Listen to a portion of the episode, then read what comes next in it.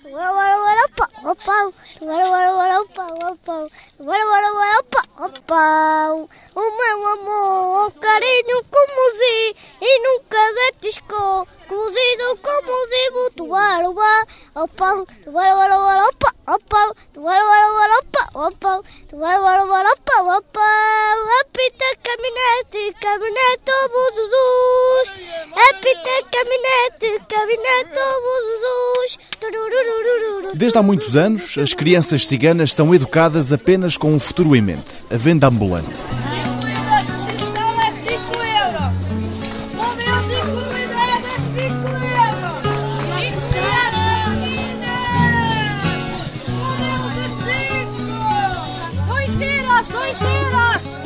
Mas nas feiras o que se vai ouvindo é que elas não têm futuro. Está tá fracote, está fracote. Somos muito perseguidos aí pela fiscalização e isso dá cabo da gente. A gente quer meter qualquer coisa, mesmo com símbolos, eles pensam que é de marca e levam tudo.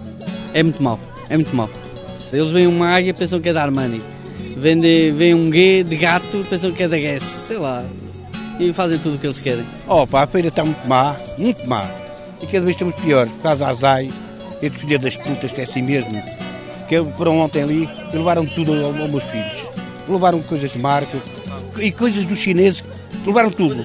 Não eram falsas e levaram tudo. Está a crise, está mal. Nós não ganhamos, nem, nem para os lugares ganhamos, para agora os filhos virem para aqui. Eu acho bem que eles tirem cursos para um dia mais tarde que tenham o seu futuro. Eu quero que eles venham às, às escolas, não é? Muito importantíssimo. Tirar mais tarde o curso, senão, como é que é? Morremos a fome. Há, no entanto, muitas barreiras à escolarização dos ciganos.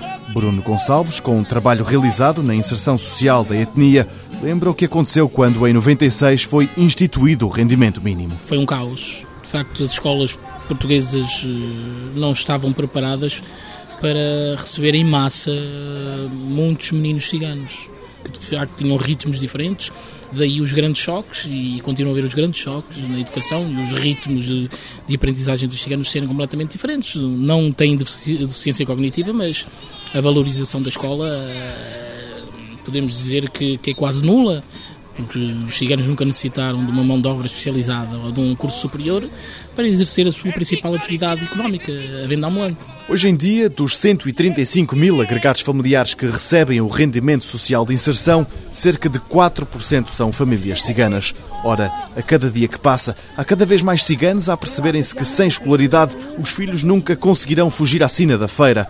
Na comunidade, desde que apareceu o rendimento mínimo, sente-se que algo está a mudar, mas na educação da etnia cigana há muito a fazer. As coisas têm vindo a ser alteradas, de facto, porque há pais muito sensíveis que já enviam os seus filhos para a escola e que hoje têm que dormir a horas. Mas em algumas comunidades ciganas, essa rigidez de horários, de brincar e não sei quanto, quer dizer, não existe horários. Não existem. De facto, daí eu percebi que existem muitos jogos que, quando chegam à escola, confrontam-se com uma rigidez total, que de facto os choques são inevitáveis. Pedir a muitos pais ciganos que digam aos filhos para eles se irem deitar não é uma tarefa simples. António Madeira, um cigano de 37 anos que vive em Dark, Viana do Castelo, aponta um dos principais problemas que a etnia cria à sua própria integração nas escolas nacionais. Isto é a minha opinião, coitado. Eu acho que aqui o cigano preocupa-se mais com o filho, a nossa etnia, que se preocupa a, a outra etnia, pronto, a vossa etnia. Eu acho que sim. O cigano tem um mal, é isto. Um filho quer aquilo, quer aquilo e eles dão. É o mal dos ciganos, é assim. Agora, se ele quiser uma coisa, eu quero um, um carro e uma opção tem possibilidade, não vou dar o carro, não é? Agora, dizer assim, ó pai, quero uma, uma bicicleta baratinha e eu, pronto, posso comprar bicicleta e que não haja perigo para ele, não é? E o filho, mais tarde, preocupa-se com o pai e com a mãe também. O que isto quer dizer é que os pais ciganos têm uma dificuldade imensa em dizer que não aos filhos. A socióloga Maria José Casanova explica. De facto, as crianças são socializadas de forma que os pais lhes fazem eh, praticamente as vontades todas. Os pais não gostam de ouvir as crianças chorar. E se forem, por exemplo, pedidos de alimentos, estão-lhe tudo. Independentemente de serem alimentos que façam bem ou mal. Mas os pais têm consciência que aqueles alimentos lhe fazem mal. Há depois uma ideia feita que é dizerem-se que as crianças têm dificuldade em obedecer às professoras porque as professoras não são do mesmo grupo sociocultural. Não é verdade. Elas obedecem perfeitamente às professoras. Agora a questão aqui é o que elas não estão habituadas é ouvir negar um desejo que elas tenham. E então, se elas pedem alguma coisa e a professora diz que naquele contexto, faça aquela situação, não é passível de ser realizado. As crianças não gostam. E assim, logo na primeira aula, notam-se as diferenças culturais. Mirna Montenegro, investigadora que pertence a uma ONG com um trabalho ligado à etnia cigana, diz que a escola tem que saber explorar a supremacia destas crianças sobre os pais. É evidente, para a comunidade cigana, uma criança até aos 7 anos é uma idade pré-escolar. É um menino pequenino. Portanto, até aos 4 é um bebê, dos 4 aos 7, 8 anos está na idade escolar e manda, portanto, aquilo que a criança quer, ela manda nos pais. E os pais obedecem aos desejos das crianças. E aí é evidente que o papel da escola é seduzir essas crianças de forma que elas gostem de ir para a escola para mandarem nos pais no diz, dizendo: pai, eu quero ir para a escola. Esse é o grande desafio da escola é seduzir essas crianças, porque as crianças se mandam nos pais, se elas querem ir para a escola, pedem aos pais para deixarem ir para a escola em vez de ir para o mercado. E é justamente isso que está a acontecer com Ismael e outras crianças do acampamento de ciganos de Dark. Eles gostam de ir à escola. Aprendi a ler, a escrever, aprendi tudo. Aprendi as tabuadas do 9, do 10, o abecedário, tudo. Ler já sei. Se, uh, aprendi as contas de menos, de vezes, de somar para dividir também. E portas-te bem? Mais ou menos, às vezes porto-me mal. Falo com os meus colegas, tiro o lápis um a outro. E ficas sossegadinho lá na, na cadeira? Às vezes já ando assim para ali a passear. A tua mãe está-se a rir, mas ela sabe que não devias fazer isso. O que é que ela te diz? Diz para fazer isso. E tu voltas a fazer? Sim. Porquê? Sei. O que acontece com frequência é que estes meninos faltam às aulas muito mais do que as outras crianças. Assim, Ismael, que já devia estar no quinto ano, está no terceiro, a aprender coisas do segundo. Em Dark, são muitas vezes os professores do Conselho Executivo que vão aos acampamentos buscar os alunos que estão a faltar. Uma função que, em tempos e em alguns locais do país, pertenceu aos mediadores socioculturais, homens e mulheres ciganas, que são tidos como parte fundamental na resolução dos problemas que se geram entre a escola e a etnia. Bruno Gonçalves trabalhou como mediador na escola do Ingote, em Coimbra. Tínhamos 43% de absentismo e, através deste projeto, que de facto veio minimizar, não foi o santo milagreiro, mas veio minimizar. Nós tínhamos o papel de irmos buscar crianças a casa, porque de facto adormeciam, e no caso das comunidades ciganas, porque os pais acordavam cedo para as feiras, acordavam-nos, mas eles acabavam por adormecer.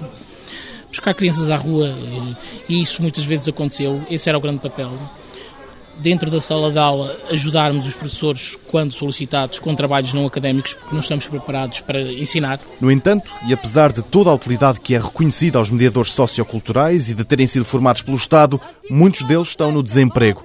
Bruno Gonçalves é um deles. Sou mediador já vai fazer uh, eh, 10 anos. Já estou desempregado há alguns anos. De facto, o estatuto de carreira nunca foi homologado.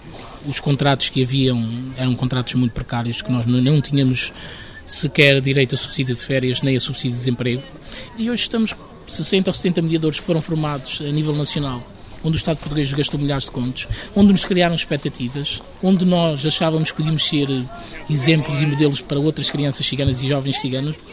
Hoje em dia, eu posso dizer que somos um mau exemplo, porque muitos de nós estamos a viver de subsídios estatais, estamos a viver da venda ambulante, que tivemos que voltar, e hoje em dia as crianças passam por nós eh, e por vezes eh, nos questionam, então Bruno, não eras o, mediador.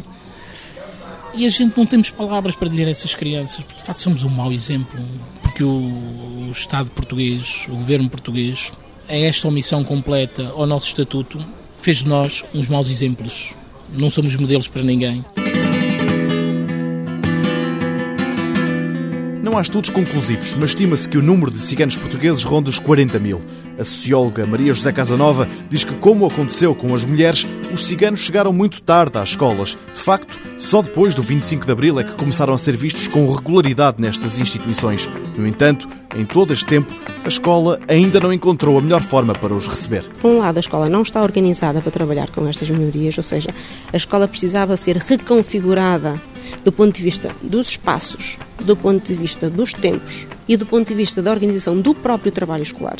E, por outro lado, a dimensão das representações sociais é? estarem incorporadas nas estruturas mentais das professoras. E aqui é um trabalho que é muito mais importante ainda ser feito, é? que é desconstruir estes estereótipos. E enquanto esse trabalho não for feito, dificilmente nós veremos uma escolarização das crianças ciganas que seja uma escolarização plena e contínua ou seja, que não se fique pelos primeiros e segundos ciclos.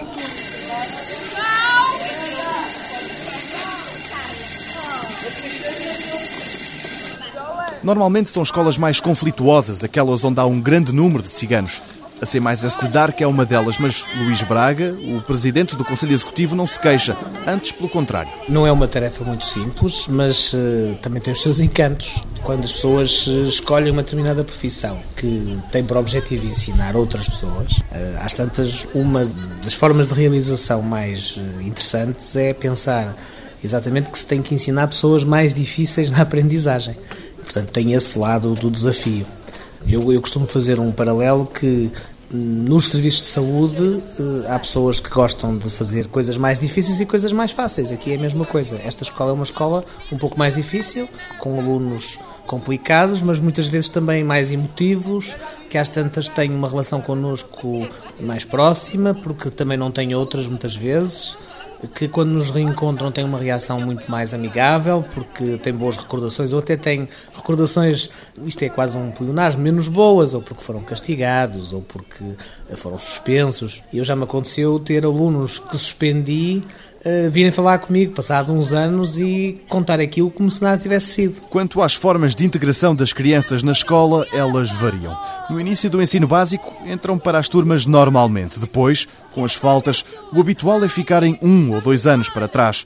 Alguns casos, e porque os pais ciganos tendem a ver os filhos como bebés até mais tarde, só aparecem nas aulas com sete ou oito anos. Depois começam a faltar quase irremediavelmente e as escolas, algumas, optam por criar turmas especiais para onde vão estas crianças, ciganas ou não. Uma turma PF é uma turma que é eh, promovida pelo Programa de Erradicação do Trabalho Infantil e que visa combater as situações de abandono. Naturalmente são turmas eh, que têm dificuldades, em que há dificuldades até disciplina e de, de relação com os alunos. Eu dou aulas a uma turma dessas e temos um grupo de professores que, de certa maneira, foram convidados por nós no início do ano, com quem se teve uma conversa e se explicou o contexto de motivação que existe ali. E, e realmente é uma experiência, às tantas é uma experiência cansativa, difícil, mas é uma experiência bastante enriquecedora, porque realmente o que nós vemos são alunos que abandonaram a escola, provavelmente não vão ter grandes oportunidades na vida se não retomarem algum percurso escolar. Essa questão do abandono, no caso da comunidade cigana, é uma questão fundamental porque realmente a falta de escolarização reforça a exclusão. Portanto, tudo o que possa ser feito para reforçar a escolarização provavelmente vai ajudar a resolver os problemas de exclusão. Um passo mais além é tentar uma candidatura para que a escola seja considerada território educativo de intervenção prioritária. Aqui, a instituição recebe mais dinheiro e ajuda especializada. O objetivo é acompanhar de perto as crianças que estão a desviar-se do caminho correto, um risco que todos correm. Por exemplo, os irmãos Ismael e Diana. Estou a aprender a, a fazer algumas coisas. As coisas que a professora manda. E tu faltas às aulas ou não? Às vezes falto. Porque às vezes dói-me a cabeça. E tu, Ismael? Falto. Estou deitado e não consigo botar-me na cama. E a tua mãe não te diz para tu te levantares da cama? Sim, eu me levanto. E ela não te diz outra vez? Sim. E tu não te levantas? Não, nunca. O problema é que, segundo Maria José Casanova, começam a aparecer turmas destas, mas compostas exclusivamente por crianças e jovens ciganos. Um caminho errado, avisa a investigadora. Eu não sou a favor que se façam turmas exclusivas de jovens ciganos. E eu tenho conhecimento de turmas que são construídas com crianças. Portanto, entraram, por exemplo, este ano para a escola, reprovam e o facto de terem reprovado é para os professores sinal de que as crianças não têm competências cognitivas, etc, etc, etc. E acham melhor construir uma turma só para crianças que deviam estar a frequentar as turmas normais, ditas normais, regulares, não é? E que são construídas turmas só para estas crianças, a pretexto da sua falta de competências cognitivas para a idade, a pretexto das dificuldades de aprendizagem, etc, etc. E a minha questão é que nós estamos a transformar a exceção numa regularidade. E está-se a naturalizar de tal forma o processo que está a considerar-se normal fazer este tipo de práticas e considerar que se está a fazer uma discriminação positiva. Isto não é de toda uma discriminação positiva. Porque estas crianças têm esta idade e, para além de estarem em turmas separadas, estão a ter um currículo adaptado. Maria José Casanova garante que a essas crianças estão a ser roubados vários direitos e que, de facto, elas não estão a ganhar grande coisa com esta segunda tentativa de escolarização. Por um lado, nega-se a convivência sociocultural, uma dimensão. Segunda dimensão, nega-se às crianças o acesso ao saber socialmente válido é-lhes dado uma adaptação curricular que significa abaixamento do nível de exigência académicos. E, portanto, a criança vai fazer um currículo que é adaptado, mas leia-se facilitado. O que significa, e eu digo isto frequentemente, significa deixar as crianças no ponto em que elas estão. Elas não vão ter mais oportunidades de vida. E discriminação positiva significa dar mais oportunidades de vida. Ora, este tipo de escolarização não significa dar mais oportunidades de vida. António Madeira concorda. Ele não aceita nem turmas, nem escolas só para ciganos. Claro que não, de maneira nenhuma. Como é que pode estar bem isto? A professora que faz isso, o coração dela é pedra, é um coração racista lá dentro. Está, está a perceber? Isto para mim não presta, não está bem. Estão a fazer só mal. Estão a fazer que o cigano seja racista e que a vossa etnia também que seja também racista. Quer dizer, aí já vão ser racista o cigano e vai ser racista a vossa etnia. Eu acho que deviam pensar melhor nisso, que isto está muito mal. Há, no entanto, outros problemas que se colocam perante as crianças ciganas. Um deles é a habitação em condições deploráveis. É certo que muitos já vivem em apartamentos, mas as barracas ainda não foram erradicadas. Maria Celeste vive num desses acampamentos. Aqui neste barraco, quer dizer, não gosto. Claro que não gosto, porque isto não é condições de viver. Não temos água, não temos luz. Isto não é maneira de viver. Eu gostava de ter uma casinha, um. Prontos. Não tem água, mas tem ratos. Tem ratos por causa do monte. Ratos, cobras, há de tudo aqui. Porque às vezes as crianças vêm da escola para ali para trás e às vezes eles passam cada cobra que eles começam a tremer, que eles têm que fugir para trás. Eles têm medo. Isto não é, não é maneira de viver. Nem os bichos querem estar assim. Maria Celeste, por pudor, talvez não falou das pulgas ou dos piolhos, nem referiu que as cerca de 50 pessoas que ali vivem não têm sanitários ao dispor. Também não contou como são os invernos neste acampamento, mas deixou essa descrição para a matriarca da família, Maria da Conceição. Ela já há mais de 40 anos que ali vive. No inverno, olha, estamos aqui debaixo, cai água para ir por baixo, vem a correr, estamos a dormir no chão, vem, vem a água debaixo da cama, molhamos todos a, as costas, molhamos toda, a barraca vai para o ar, a gente vai a correr e vai apanhar a barraca, sempre está a cair, as panhales. Mas isto é uma barraca feita de paus de madeira? É, de paus, é, é pinheiros, é pinheiros e é um liado por cima, é um tordo como da feira. E mais nada, só que o tordo não dura sempre, não é? Muitas vezes cai, outra vez se levanta, me cago em taguela. E, é, essa, muitas vezes não está muito bem a, a barraca, sabe? Cai, mas nós pomos bem. É assim, dessa maneira. Diana, uma das muitas netas de Maria da Conceição, nem se apercebe que está numa luta desigual com as outras crianças e, sempre sorridente, afirma mesmo que gosta de fazer os trabalhos de casa.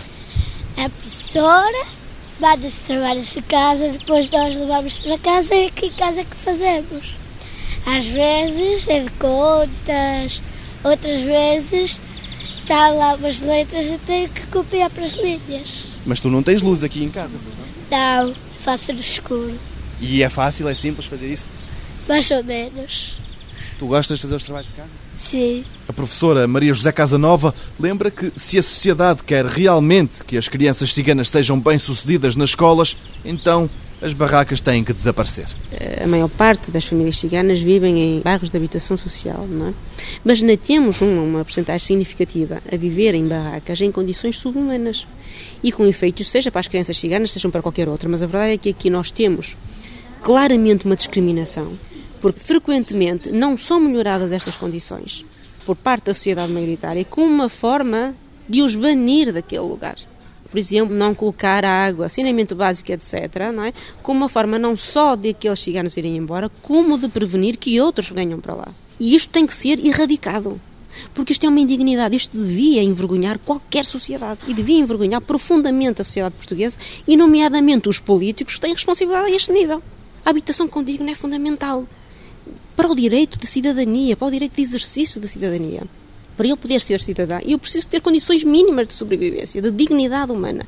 E viver numa casa é uma condição básica, é? faz parte da satisfação das necessidades básicas do ser humano. Pois se elas não têm o um mínimo necessário para a sobrevivência, como é que vão ter as condições para terem uma escolaridade de sucesso e uma escolaridade prolongada? Maria da Conceição, matriarca da comunidade Dark, sem saber, não podia estar mais de acordo. Pergunta ela, sem casa, de que adianta falar da escola? A escola? Pois a escola serve também para, para a canalha, para ir à escola para aprender uma arte, não é? Uma arte e nós ficamos contentes. Ficamos todos contentes. Só que nós vivemos nessa miséria num, já há 40 anos, já há 40 anos que estou aqui, é a primeira. E a senhora Maria estava-se a queixar que vem aqui muita gente falar da escola, ah, mas que não falam das gente, bem, bem, mas não nos dão casas que adiantamos. Vir aqui e não nos dá casas, não nos dá nada. Outro grande problema é que, ao contrário dos rapazes, as meninas são retiradas da escola assim que terminam a quarta classe. Mesmo que queiram continuar, como é o caso da filha de Dário Gonçalves, têm que respeitar a lei cigana. Na nossa etnia, quando fazem a quarta classe, a gente tira as mulheres, tira da escola. Os homens não, os homens continuam, porque agora é a vida nova e eles é que escolhem o que eles querem na vida. Por que é que tirou a filha? Porque sabes que as mulheres começam a crescer e os pais começam a ter ideias más, aonde a gente não de ser assim, está a perceber? Pronto, uma tradição que cumprir, a gente tira da escola. Falamos com as diretoras e tal, elas compreendem também a situação, que não de ser assim mas as nossas cabeças pensam assim e assim sobre as mulheres. Agora os homens continuam. O seu filho deve continuar, a sua filha mais nova já faz ideia o que é que. Pronto, ela, ela tem cisma que só tem duas horas, quer ser professora e aí, e aí vai, vai lutar para isso. Eu disse lá, tu vais lutar para isso, queres ser, mas uma coisa, não podes fugir é a lei de cigana. Nós não sabemos o dia da manhã. Por exemplo, casar com cotonia cigana, o que a gente quer. Está a perceber? O meu filho já não. Se ele apanhar um amor a uma gaja sem ser cigana, ele pode ir com ela. Está a entender? Porque o amor da pessoa é que conta muito do homem.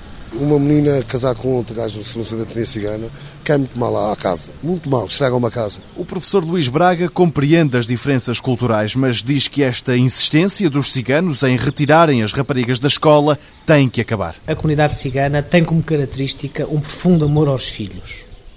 Uh, e há até investigadores que dizem que às vezes alguns problemas resultam desse profundo amor aos filhos.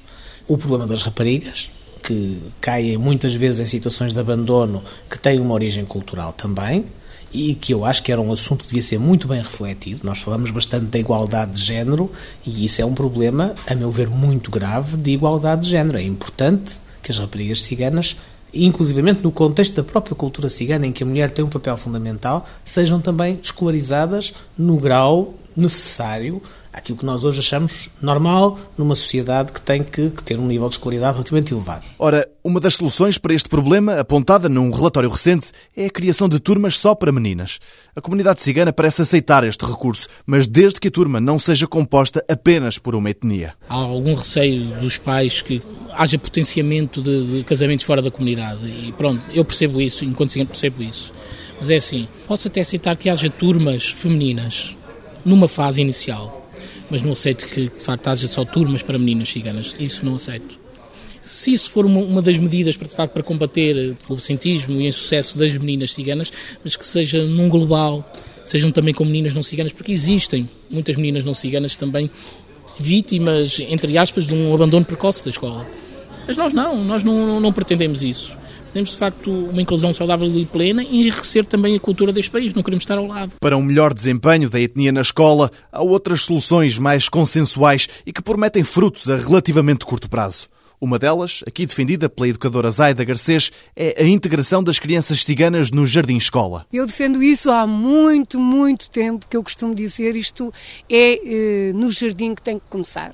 E tem que começar no jardim, porque as crianças, quando chegam ao primeiro ciclo, que é onde começa o seu insucesso, elas já vão com atraso de pelo menos três anos. Eu digo atraso entre aspas, ou seja, a socialização delas faz-se no contexto familiar, que é um contexto familiar muito sui generis, muito singular, que a escola não está habituada.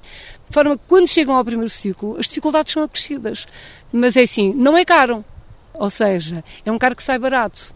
Os níveis de insucesso no primeiro ciclo são muito mais, do ponto de vista do orçamento, muito mais prejudiciais para o país, para a comunidade, para as famílias, do que uma rede pré-escolar que consiga uh, abranger todas as crianças em idade de frequência. Mirna Montenegro, ligada ao Instituto de Comunidades Educativas, uma organização não governamental que trabalha de perto com os ciganos, está de acordo. As crianças que vão ao jardim de infância já têm um determinado hábito de estar fechadas numa sala de jardim de infância, de ir progressivamente estar mais tempo sentadas, de progressivamente ter um maior eh, tempo de concentração e quando chegam ao primeiro ano de escolaridade já têm mais ou menos o mesmo andamento que as outras crianças.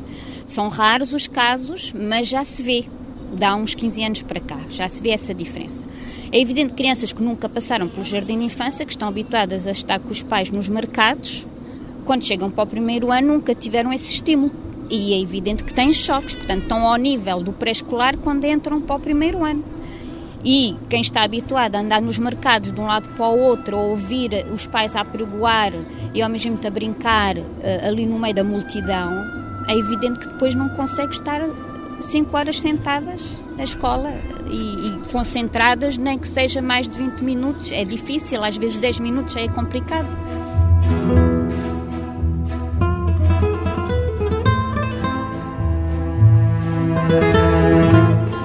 Os especialistas garantem que foi com a introdução do rendimento mínimo, mais tarde rendimento social de inserção, que a etnia cigana começou a olhar a escola com outros olhos. Até lá, era apenas um veículo para os rapazes tirarem a carta de condução e pouco mais. Mas agora isso começa a mudar. A própria etnia está em mudança. E há até rapazes, como é exemplo o filho do Feirante Jordão, que estão a estudar para entrar na ASAI. No entanto, neste caso em particular, a honra do pai é que manda. Pode estudar o que quiser, mas o pai tem a última palavra. Tenho um filho que está a tirar o curso da ZAI. Isso não é trabalhar para o inimigo? Uh, não. Quer dizer, ele trabalha, está, está, a tirar o curso, não é? Mas o, eu não quero que vá para, para a ZAI. Porquê? Porque não? Porque estraga muito as feiras. Senão a gente nem ganha, nem ganha para, para comer. Uh, poderá ser se punhamos advogado, não é? Digamos assim. Agora de resto, não, ele para já não vai. Mas não vai porque o senhor não deixa ou não vai porque ele não... Não, não, não. Eu não deixo ir. Mesmo com todas as barreiras, tanto as colocadas pelos próprios ciganos como as criadas pela escola e pelas regras muito rígidas que eles ali encontram, a comunidade começa a estar mais aberta à escolarização. Para que os filhos não tenham que viver num bairro social, António Madeira aposta forte na educação. O futuro dos irá.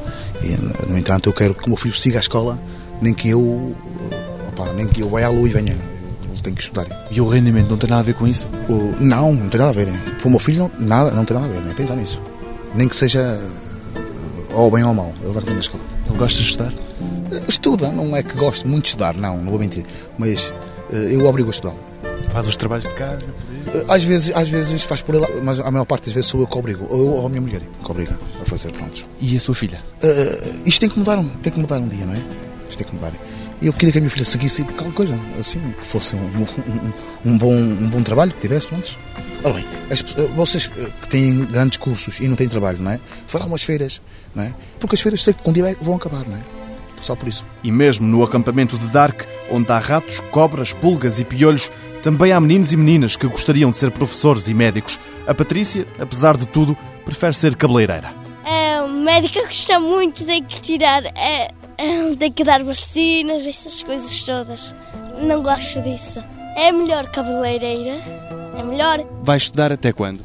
Não sei, pode ser até os 15, até os 16 anos. Mas eu não, eu não quero casar-me agora. Daqui a uns dos anos. Agora não, não quero. Não gosto dos homens. São fumadores. É isso tudo. Assim, assim não vais encontrar nenhum marido. Quero isso. O avô José Monteiro não comenta esta vontade em querer fugir à lei cigana, mas faz coro do orgulho que os pais e as mães destes meninos sentem. Ele garante que este é o caminho para que um dia os ciganos deixem de ser apontados na rua. Gosto que eles aprendam na escola, aprendem coisas que é bom, mais espertos, sabe o que se passou no mundo, sabe como é que foi feito Portugal, sabe como é, pronto, essas coisas assim, não é? Com o primeiro rei, pronto, a primeira rainha, e essas coisas assim, não é? Mas às vezes os ciganos também são um terror lá na escola, ou não? Tudo vai em educação, tudo vai em educação, porque se eu tenho um filho, olha, tu tens que fazer isto e ele tem que fazer aquilo. Mas temos que evoluir, temos que evoluir um, um dia qualquer em que somos pessoas iguais aos outros.